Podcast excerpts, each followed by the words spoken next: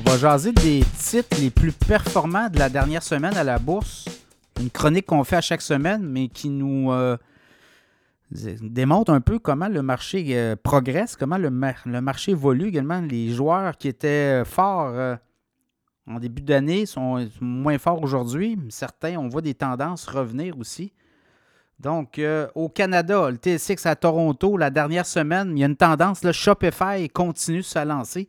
Shopify, regardez le titre depuis un mois, un mois et demi, c'est assez fulgurant comme euh, progression.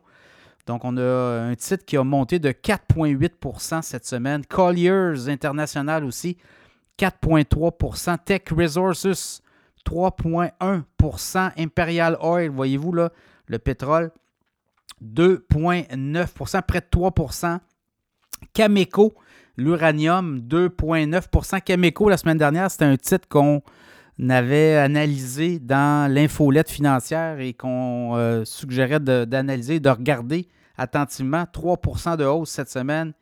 IA Groupe Financier, 2,9% Pembina Pipeline dans le pétrole, 2,9% Enbridge. Enbridge, c'est un titre aussi qu'on avait regardé il y a quelques semaines. Donc, une forte progression depuis euh, quelques semaines. 2,8% Great West Life Co. Great West Life, euh, c'est une compagnie d'assurance. 2,8% Power Corporation, 2,7% de hausse. Euh, je regarde Fairfax Financial, 2,4% Crescent Point, une pétrolière, 2,1% TC Energy, 1,9% donc, c'est un peu les titres. Euh, Couchetard aussi. Couchetard a bien fait, a tapé les 80 Couchetard, est-ce qu'on va avoir un split éventuellement? On avait splitté, je pense, en 2019. Si ma mémoire est bonne, on avait splitté autour des 80-85 Donc, euh, est-ce que Couchetard pourrait éventuellement euh, resplitter? On fait ça beaucoup, là. Couchetard, c'est un peu ça.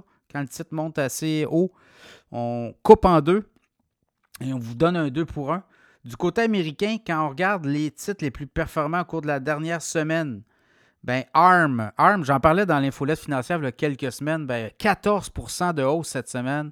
Coinbase, les crypto-monnaies, plateforme de transaction, 13% de hausse. Euh, Baidu, Baidu, c'est une plateforme notamment, je pense que c'est euh, chinois. 9,9% Palo Alto, 8,6% Boeing, 6,5 Shopify, ben, on l'a nommé au Canada notamment.